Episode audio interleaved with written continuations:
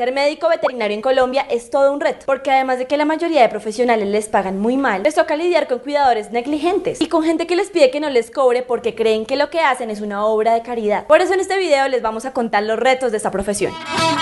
Como a muchos profesionales en Colombia, a los veterinarios tampoco les va bien cuando se gradúan. Los salarios son bajos y además deben seguir especializándose. Y si deciden ser independientes, deben invertir mucho dinero para tener en regla sus establecimientos. Lo peor es que la gente cree que es innecesario pagarles porque ellos trabajan por amor a los animales. Pero es que salvar vidas vale. César Ruiz cuenta que hay cientos de casos en los que las personas rescatan animales y luego los dejan abandonados en las veterinarias. Y entonces son los médicos los que deben pagar por el tratamiento, la rehabilitación y la comida. Ojo, un veterinario sí puede negarse a atender a un paciente si no hay nadie que responda por él. Pero como la gente cree que es su obligación, en muchos casos cuando se han negado, las respuestas han sido violentas. Los hostigan por redes sociales, amenazan a sus familias y en ocasiones los agreden físicamente. Si usted decide tener mascota o rescatar una, métase la mano al bolsillo y asuma todo lo que implica. Por la tacañería muchos terminan yendo a lugares donde no les cobran la consulta o les ofrecen tratamientos más baratos. Por eso el ejercicio ilegal de esa profesión ha venido en aumento. Hay quienes lo hacen para sacarle plata a la gente y otros no lo hacen de mala fe, sino que creen que el hecho de tener una fundación de animales o haber trabajado con ellos les brinda los conocimientos suficientes para atenderlos. Pero eso es un peligro para los animales. Edgar Gutiérrez afirma que lo más difícil de su profesión no son los animales sino los dueños, porque muchas veces salen con cosas de este tipo. Les dicen a los médicos que eso ya lo leyeron en internet, que ellos no saben nada. Si el médico pide más exámenes para estar seguro del diagnóstico, lo acusan de querer robarlos. Cuando ven que el animal está generando muchos gastos, amenazan con botarlo a la calle a ver el veterinario qué hace. Berenice Vázquez asegura que ha recibido pacientes en muy mal estado por mala práctica de algún colega, pero desde su experiencia son más los casos que ha recibido por descuido o maltrato ejercidos por el dueño. Muchos cuidadores solo acuden al veterinario de urgencia después de que su animal ha estado enfermo tres o cuatro semanas. Lo peor de todo es que esperan que el veterinario lo cure y si no lo logra lo culpen. Si usted no vacuna ni desparasita a su mascota, si la tiene en malas condiciones de alimentación e higiene, si no le paga un control y prefiere automedicarla, no espera que el médico haga milagros. No todos los médicos son buenos, pero ninguno actúa con la intención de maltratar al animal. Así que antes de culpar a un profesional, revise si usted ha sido un buen cuidador. Los médicos veterinarios son los mejores aliados de su mascota y de usted, así que trátelos bien. Hola a todos, si les gustó este video, por favor compártanlo. Queremos aclararles que en nuestro video anterior en ningún momento hubo intención de agredir al gremio de los médicos veterinarios ni de generalizar. Así que de verdad lamentamos cualquier confusión que se haya generado al respecto. No olviden suscribirse a nuestro canal de YouTube para ver más capítulos y seguirnos en todas nuestras redes sociales para que sigamos hablando de animales.